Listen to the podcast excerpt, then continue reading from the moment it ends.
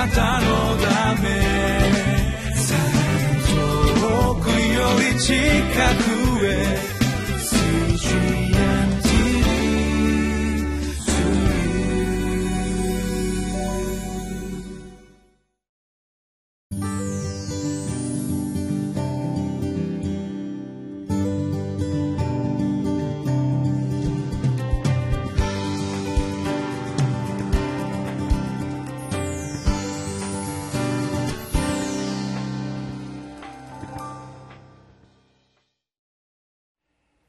皆さんこんにちは。ニューホープ千葉の牧師住谷です。またご一緒に御言葉を見てまいりたいと思います。今日は27日月曜日。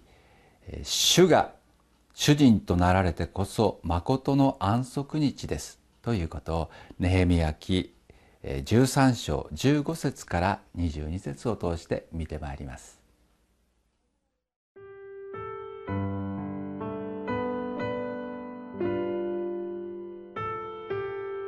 ネヘミヤ記13章15節から22節。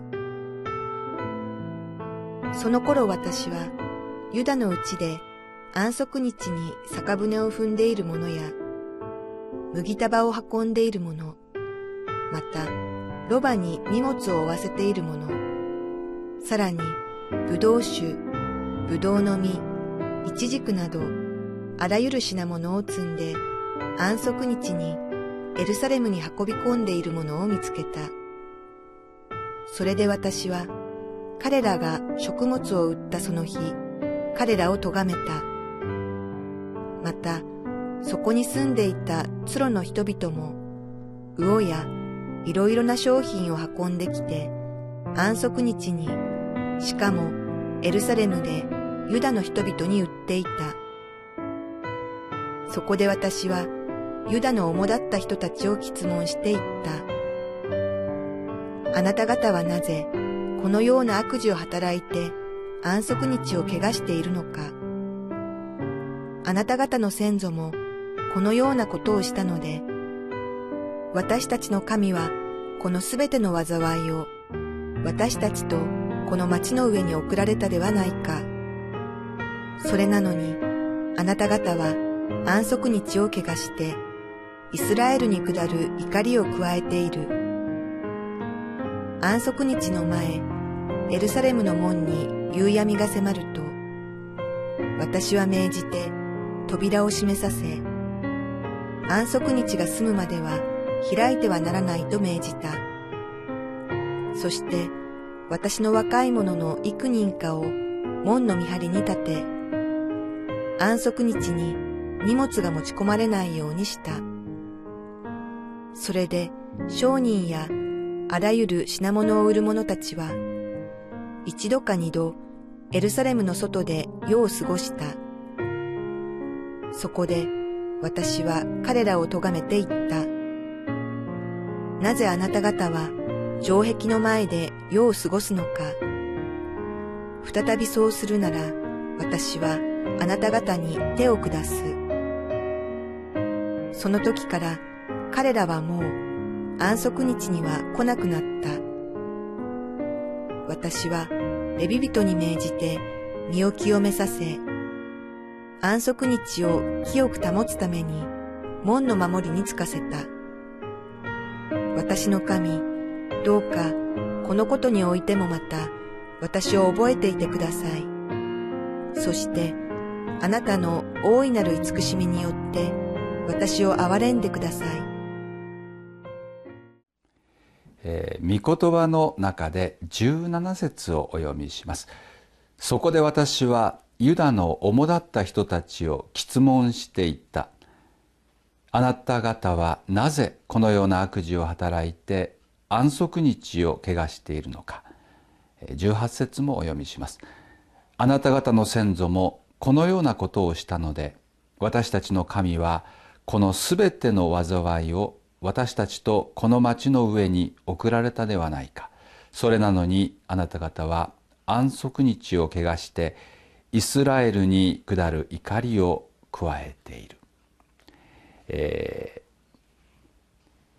ー、民が安息日を守らずその安息日まで働いていたということで、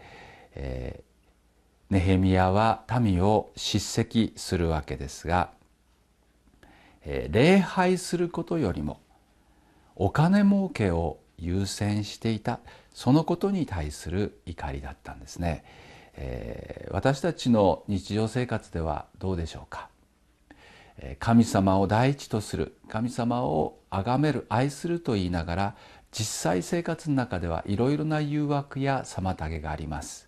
気がついたら安息日を守ることが後回しになるということも起こり得るんですがたとえ誠実に礼拝に教会に行ったとしてもそれは何か義務的な思いで行っていたりその後の都合を優先して最初の朝の時間だけ教会に行く。でも心は神様に向いていないということも起こり得ます。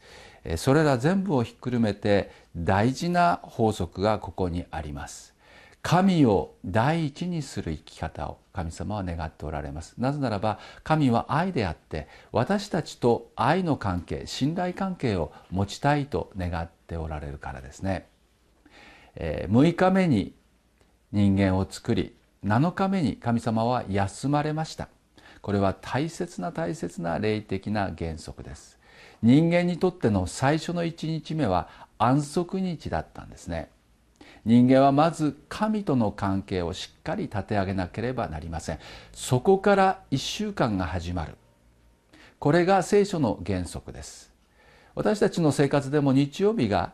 休みとなって日曜日に安息日礼拝を守っている教会がほとんどですがそれが週の終わりではなく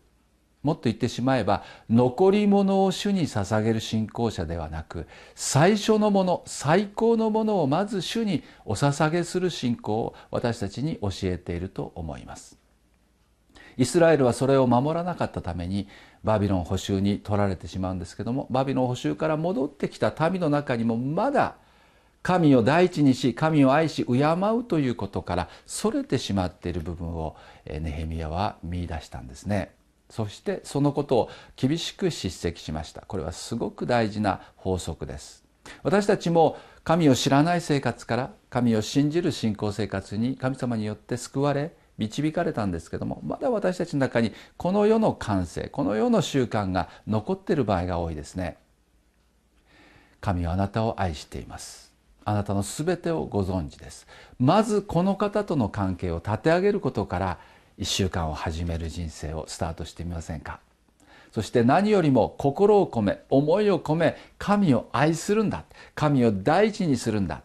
神を神の国と神の義を第一に求めるならば私たちの必要の全てを主は備え与えてくださると約束しています。お金儲けや経済的なことを心配するんじゃなくまた自分たちの都合で1週間を過ごすのではなく神の法則神の国をまず第一にして私たちは1週間を過ごすことができたら素晴らしいんではないかなと思います。さらに、えー、御言葉をお読みしたいと思いますが、えー、19節安息日の前エルサレムの門に夕闇が迫ると私は命じて扉を閉めさせ安息日が済むまでは開いてはならないと命じた。そして私の若い者の幾人かを門の見張りに立て安息日に荷物が持ち込まれないようにした。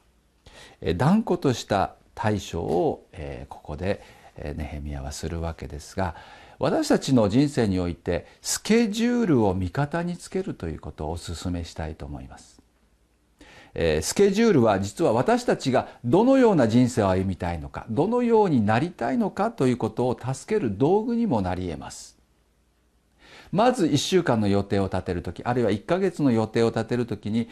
日曜日は礼拝に行くんだ礼拝を守るんだということをスケジュールの中にまず入れてください。全ての予定の前に1年間の予定を立てる前に神を第一にするんだ。神を礼拝するんだ。神を崇めるんだということをもうすでに予定の中に組み込むんです。他の何よりも前に。もしイエス様があなたの人生のスケジュールを管理するとしたらイエス様はどのようにあなたの人生を使ってほしいと願われると思いますか？祈りによってまずそのことを明確にしてください。これが優先順位ということです。そしてそれを定めてしまうならば日曜日の朝にああ今日はちょっと予定があるなと今日は都合が悪いな今日はなんか気分が乗らないなということで礼拝に行く行かないを決めるという誘惑に完全に打ち勝つことができます。もうそれを締め出すんです。いいえ私は何があっても日曜日は神の宮に行くんだ。神を礼拝するんだ。これは他の何よりも大事で優先して揺るぐことができないんだという信仰を確立してください。神は必ずその信仰を喜びあなたを祝福されると信じます。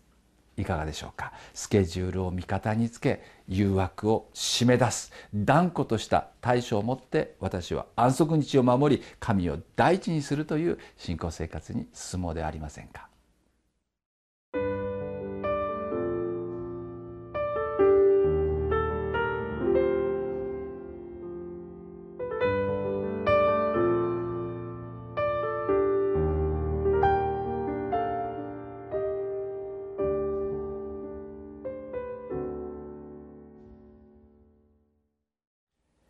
誰があなたの人生の主ですか？私たちは神を主イエス・キリストを主と呼んで礼拝を捧げています。でもあなたの心の王座に誰が座っていますか？多くの場合自分が座ってしまっています。人生の主を吟味するときに何に時間を投資しているのか。それを探ることによって自分の大事にしているもの価値としているものが何かということを特定することができます。あなたの人生あなたの時間を占めている多くの部分を占めているものは一体何でしょうか。私たちは神様に心の王座に座っていただきたいですね。天に宝を積みたいですね。どのような姿勢で生きるかはすごく大事です。あなたの人生を決めます。どうぞ心の王座に主イエスをお迎えしてください。そのためには自分の時間の使い方優先順位をチェックしてみてください。神をまず第一にし神を礼拝し神に仕える姿勢献身する信仰姿勢が全ての祝福の要だからです。誰もあなたの心を強要することはできません。でも自分の決心で自分の選びであなたは人生を祝福へと導くことができるようになるでしょう。あなた自身の心の奥底の問題ですがぜひ皆さんのためにお祈りをさせていただきたいと思います。神様私たちは多くのことを心配して歩んでしまっています。でも神であるあなたが人となって来られ私たちを助け導くために今共にいてくださることを心から感謝します。すべて作られた私たちはあなたの前に立ち戻りあなたとの個人的な関係を立て上げることを必要としています。どうぞ毎日の御言葉の時に主との関係を立て上げそして人生において何よりもあなたの教えあなたの御言葉を第一に生きていけるようにしてください。そのために時間を管理することを教えてください。どうぞ安息日をまず第一にしまた自分の生きる人生の中であなたとの関係を大事にして生きることができるように助けてください。主イエス・キリストのお名前を通してお祈りいたします。アーメン。